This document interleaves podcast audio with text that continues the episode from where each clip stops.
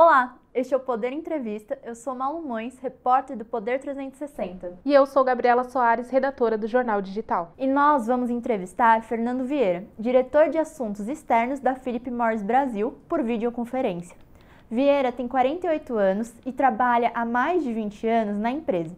Está desde 2016 à frente da diretoria de assuntos corporativos no Brasil é formado pela FGV em Administração Pública. Senhor diretor, obrigada por ter aceitado o convite. Eu que agradeço, é um prazer estar com vocês. O Poder 360 também agradece a todos os web espectadores que assistem a este programa. Essa entrevista está sendo gravada no estúdio do Poder 360 em Brasília, em 28 de outubro de 2021.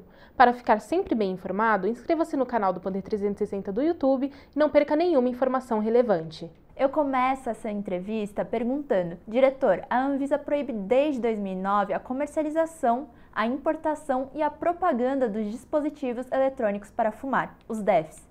Agora, a agência está realizando uma atualização da regulação sobre os dispositivos. Qual a expectativa da Philip Morris sobre a nova decisão da Anvisa? É importante é, verificar né, que num cenário como que nós estamos é, tendo agora, com tanta inovação, é sempre comum você ver as inovações, como é o caso né, desses novos produtos, do produto tabaco aquecido, chegarem antes da regulamentação. Né? A regulamentação de 2009 é uma regulamentação que já está ultrapassada, foi feita num tempo onde não existia nenhuma informação sobre esses produtos. Agora, hoje, ela realmente carece de uma revisão, né? ela existe muita tecnologia, muita ciência e muito avanço científico em cima do conhecimento desses produtos. E é, nós acreditamos que esta norma né, tem que, é, deveria ir contemplar né, essa ciência e, com toda a segurança necessária para o consumidor, para o agente regulador, né, permitir ou estabelecer os critérios pelos quais estes produtos devem ser submetidos ao registro para uma possível aprovação dentro da agência. A Philip Morris já teve conversas com a Anvisa sobre o tema? A Philip Morris vem, desde 2016, trazendo esse assunto para o Brasil. Né? É uma política global, é, um, é o propósito da empresa globalmente é oferecer esses produtos livres de combustão e, portanto, com potencial de redução de danos para esses fumantes adultos que continuarão fumando no mundo inteiro. No Brasil, esse, esse diálogo já começou com a Anvisa desde 2016. Nós temos trazido informação, estudos científicos, participado de vários debates, de várias audiências públicas, com o objetivo né, de trazer aí o conhecimento que a empresa adquiriu por muita ciência, com muita ciência desse produto, trazer os estudos, trazer as evidências científicas, não só nossas, mas as evidências científicas independentes que já existem de maneira abundante ao redor do mundo, trazer para uh, a Anvisa. E a gente acredita hoje que a Anvisa já tem, vamos dizer, né, uma, uma maturidade regulatória e um conhecimento para eh, avaliar esses produtos. Um ponto que é muito importante eh, esclarecermos é que existe um processo hoje que é um processo de revisão da norma, revisão da RDC 46 que estabelece hoje, né, como se disse, essa proibição, ou estabelece é, é a, a, a, norma atual sobre os cigarros eletrônicos e sobre os dispositivos de tabaco aquecido.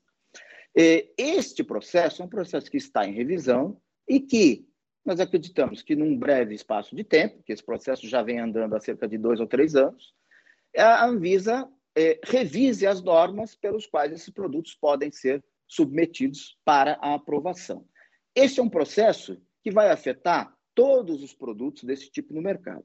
Esse processo é independente do nosso processo, do processo da Philip Morris, de é, submissão e aprovação para comercialização do seu produto de tabaco aquecido, que é o IQOS. Né?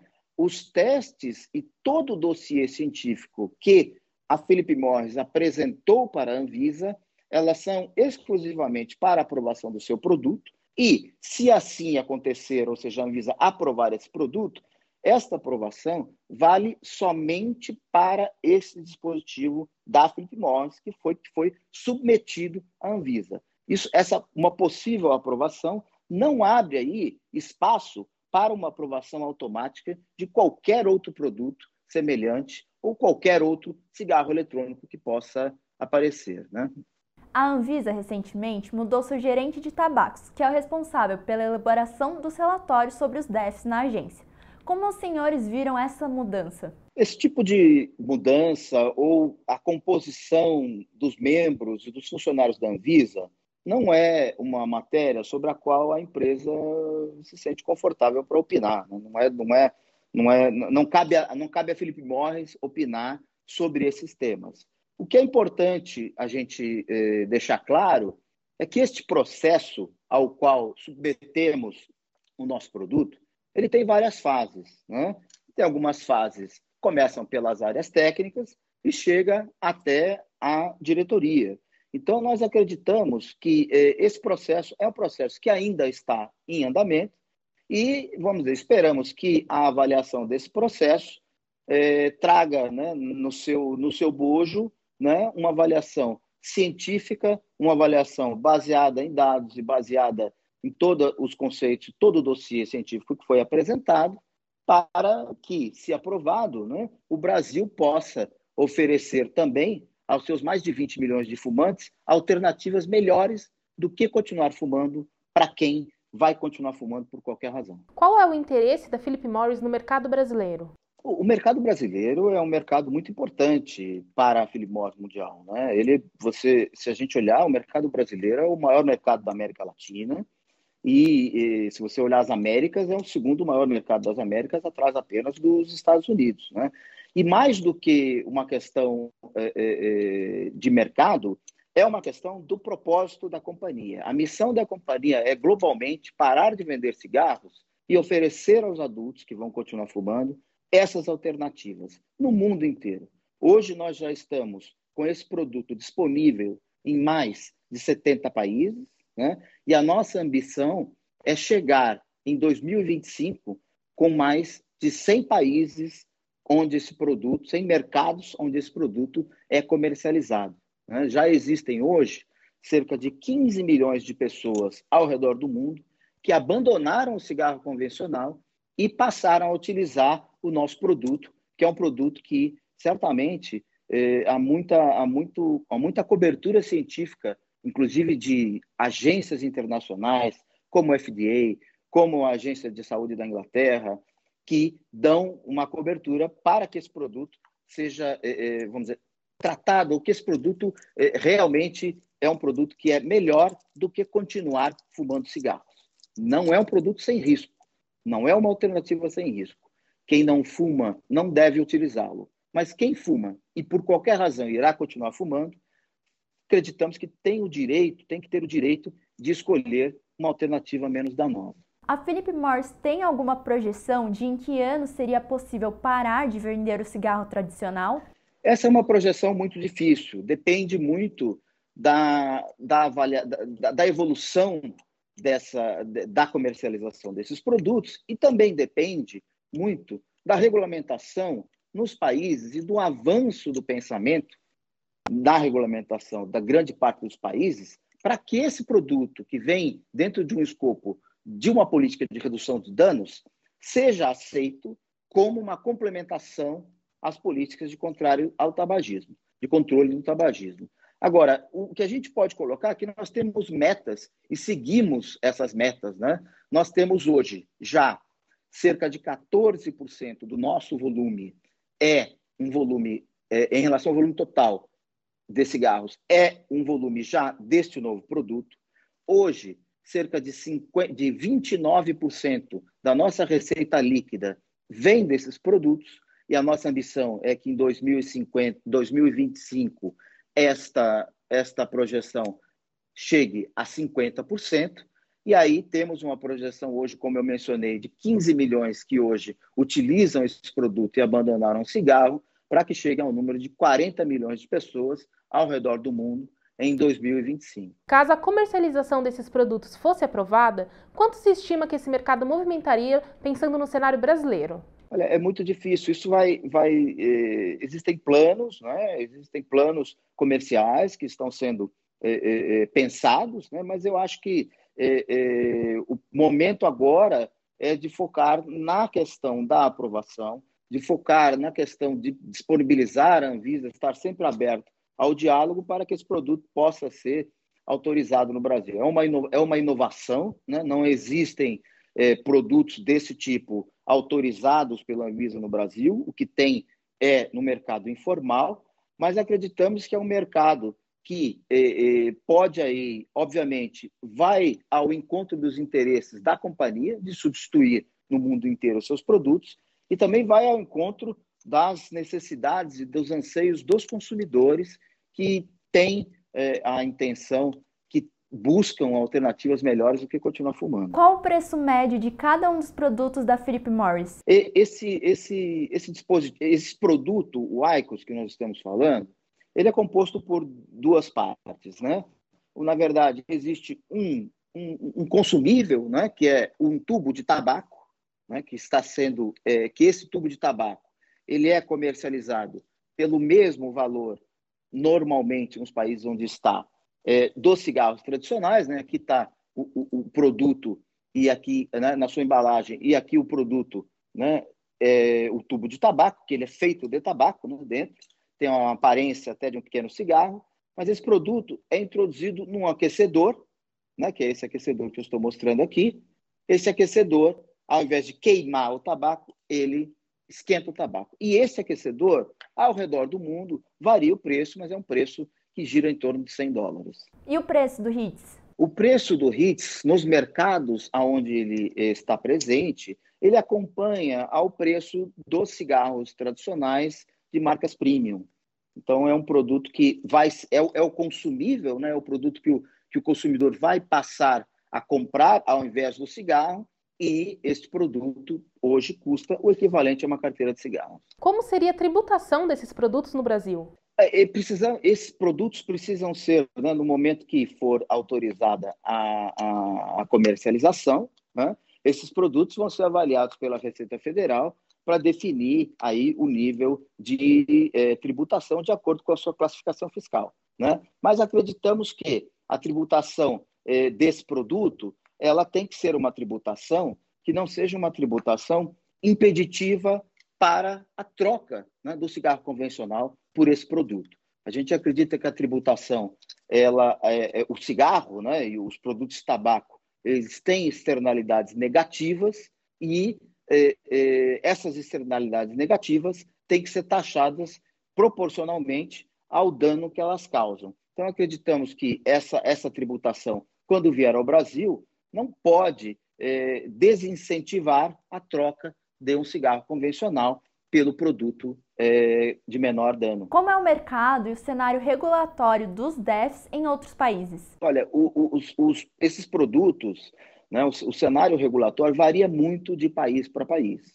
É, o país, os países mais avançados nesta questão é principalmente os Estados Unidos e o Reino Unido. Os Estados Unidos, por exemplo, o FDA, ele é, tem uma norma específica para esses tipos de produtos. Né? No caso do nosso produto, ele foi autorizado a sua comercialização em 2019 nos Estados Unidos e existe também lá uma regulamentação diferenciada na qual o proponente ou a empresa, né, ela, ela, ela a, a UFDA avalia o produto da empresa sob uma ótica de produto de risco modificado, tem o risco modificado em relação ao cigarro. Neste caso, né, o, o ICOS, ele foi, o RITS, ele foi é, avaliado pelo FDA e saiu essa resposta é, em meados do ano passado como um produto de risco modificado significando que, após uma, uma, uma criteriosa avaliação científica, esse, o FDA né, constatou e confirmou que esse produto tem uma, tem uma, for, tem uma formação de ingredientes, de, de componentes tóxicos nocivos menor do que a formação que acontece no cigarro tradicional, e isso vai na direção de redução de danos, na direção de é, é, favorecer a um fumante que faz a troca do cigarro convencional por esse produto. A Inglaterra também é um país, o Reino Unido é um país muito avançado, aonde as, as políticas de, de, de regulamentação, né, as políticas públicas de controle do tabaco já enxergam né, esta questão da redução de danos, esses produtos que não têm combustão, como uma alternativa e como uma ferramenta complementar à ferramenta de cessação. E isso tem trazido muito bons resultados para eh, a, o Reino Unido no quesito em, em relação a esses produtos. Com essa aprovação por parte da FDA e de outras agências regulatórias, como o senhor comentou, como a Philip Morris vê esse processo no Brasil? O senhor acha que isso pode influenciar de alguma forma a decisão da Anvisa? Esse processo, é, é a aceitação desse produto nos 70 mercados onde ele foi, onde ele é comercializado, e nas principais aí agências reguladoras do mundo, é uma referência, não deixa de ser uma referência. Mas o importante deixar claro que a Anvisa tem toda a sua autonomia, toda a competência e a capacidade para fazer essa análise. Nós é, respeitamos a análise é, da Anvisa e, dentro desse processo de evolução dessa legislação ao redor do mundo e da evolução da introdução desses produtos ao redor do mundo, nós temos trazido também para a Anvisa e para aí outros stakeholders da área da saúde é, os avanços que, essa, que esses produtos têm trazido, inclusive né, as posições dos principais órgãos de regulamentação mundial que são de referência, assim como a Anvisa é no Brasil. A permissão dos DEFs poderia tornar este mercado mais fácil de fiscalizar e diminuir o mercado ilegal destes dispositivos? O mercado ilegal desses dispositivos hoje está se tornando cada vez mais um problema. Você encontra esses dispositivos com facilidade nos grandes centros, né? e você encontra dispositivos sem qualquer tipo de fiscalização sanitária, sem qualquer tipo de pagamento de imposto, o que oferece aí um risco muito grande para quem está é, utilizando esses produtos.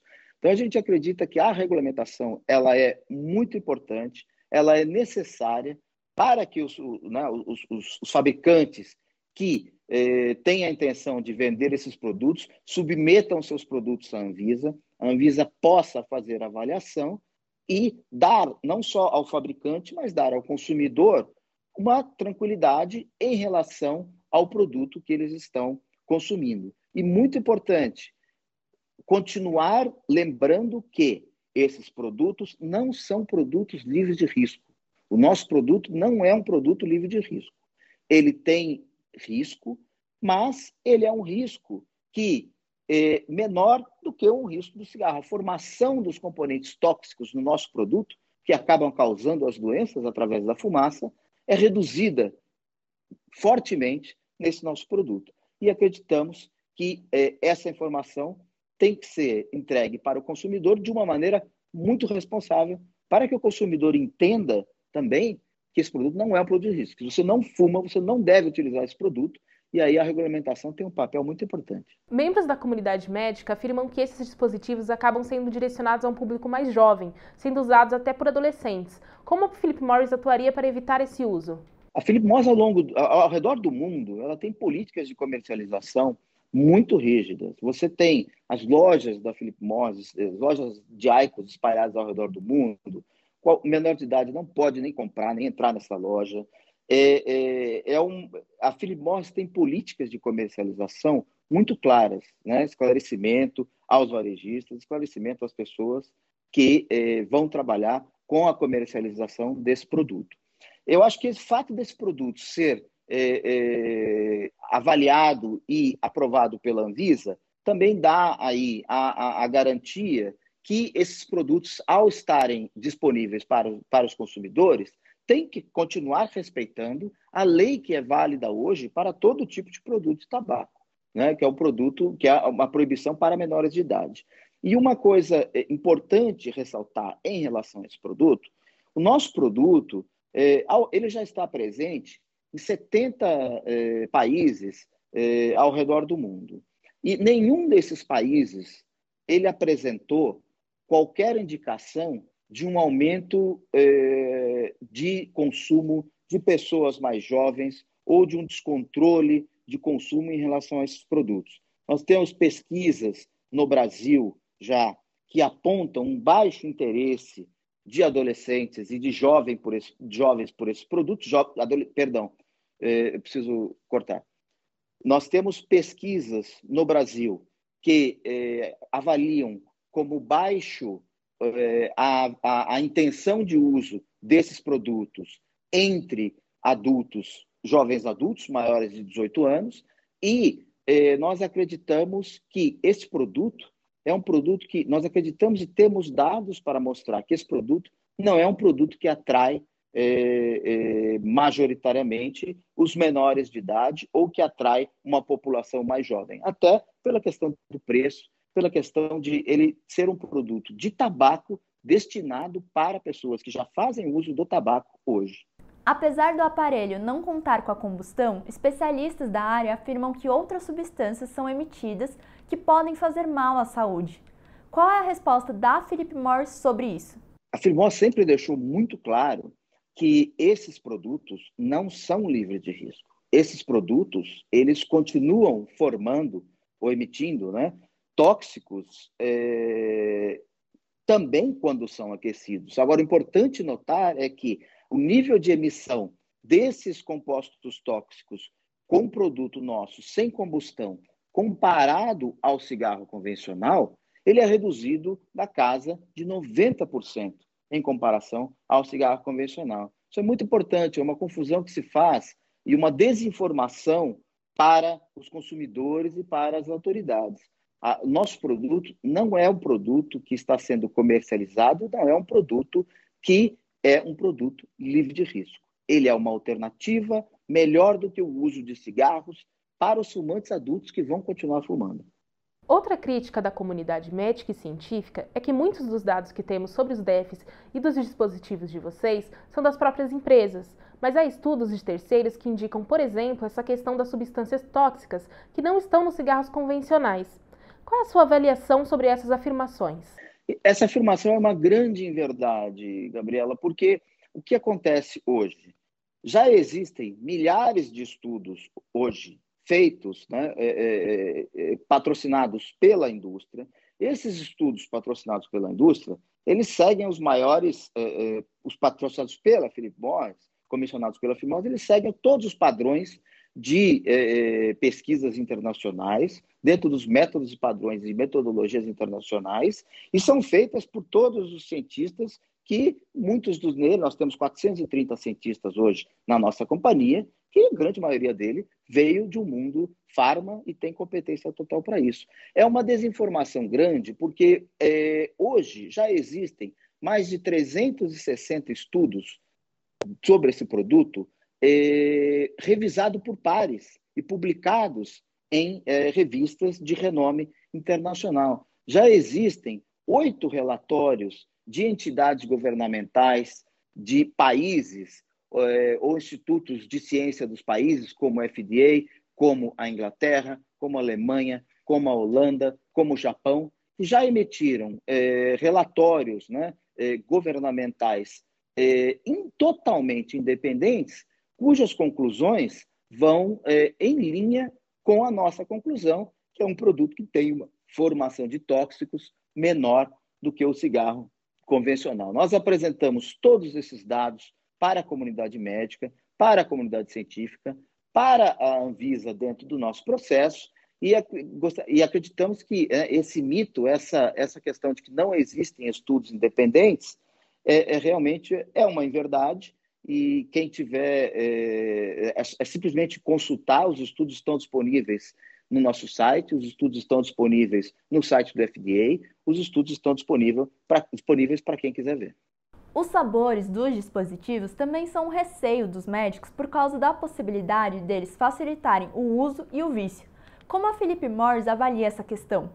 A questão dos sabores é uma questão muito importante. Né? Primeiro, e é, um, e é um ponto fundamental que é, ajuda a diferenciar um pouco, é, a diferenciar o nosso produto, que é um produto de, de, de tabaco aquecido, da maioria dos produtos de cigarro eletrônico que hoje estão no mercado de maneira legal, são um sistema aberto, e também muito né, desses, nar, desses narguilés que tem aí é, é, atraído aí muito, muito, muitos jovens para esse para o consumo.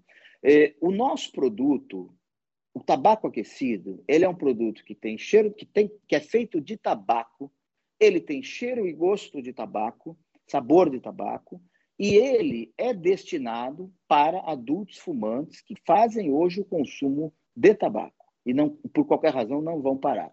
Esse produto não pode ser não pode ser adulterado, ele é um produto blindado e o fabricante e o consumidor só pode utilizar o produto da maneira seguindo a instrução do fabricante e com a posterior, posterior aprovação, né, com, com a anterior aprovação do órgão regulatório.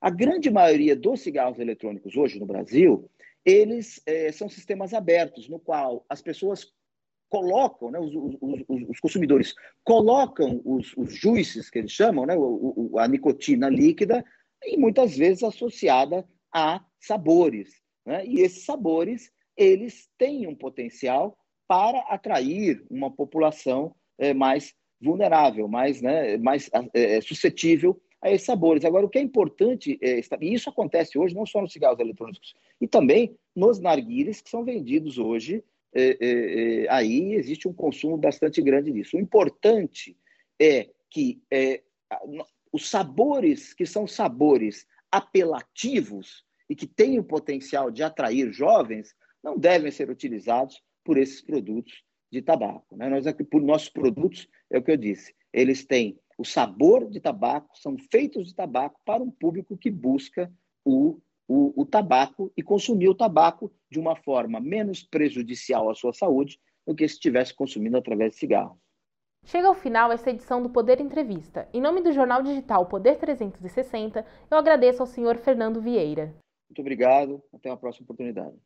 O Poder 360 agradece também a todos os web espectadores que assistiram a este programa. Essa entrevista foi gravada no estúdio do Poder 360 em Brasília, em 28 de outubro de 2021. Para ficar sempre bem informado, inscreva-se no canal do Poder 360 do YouTube e não perca nenhuma informação relevante. Muito obrigada e até a próxima!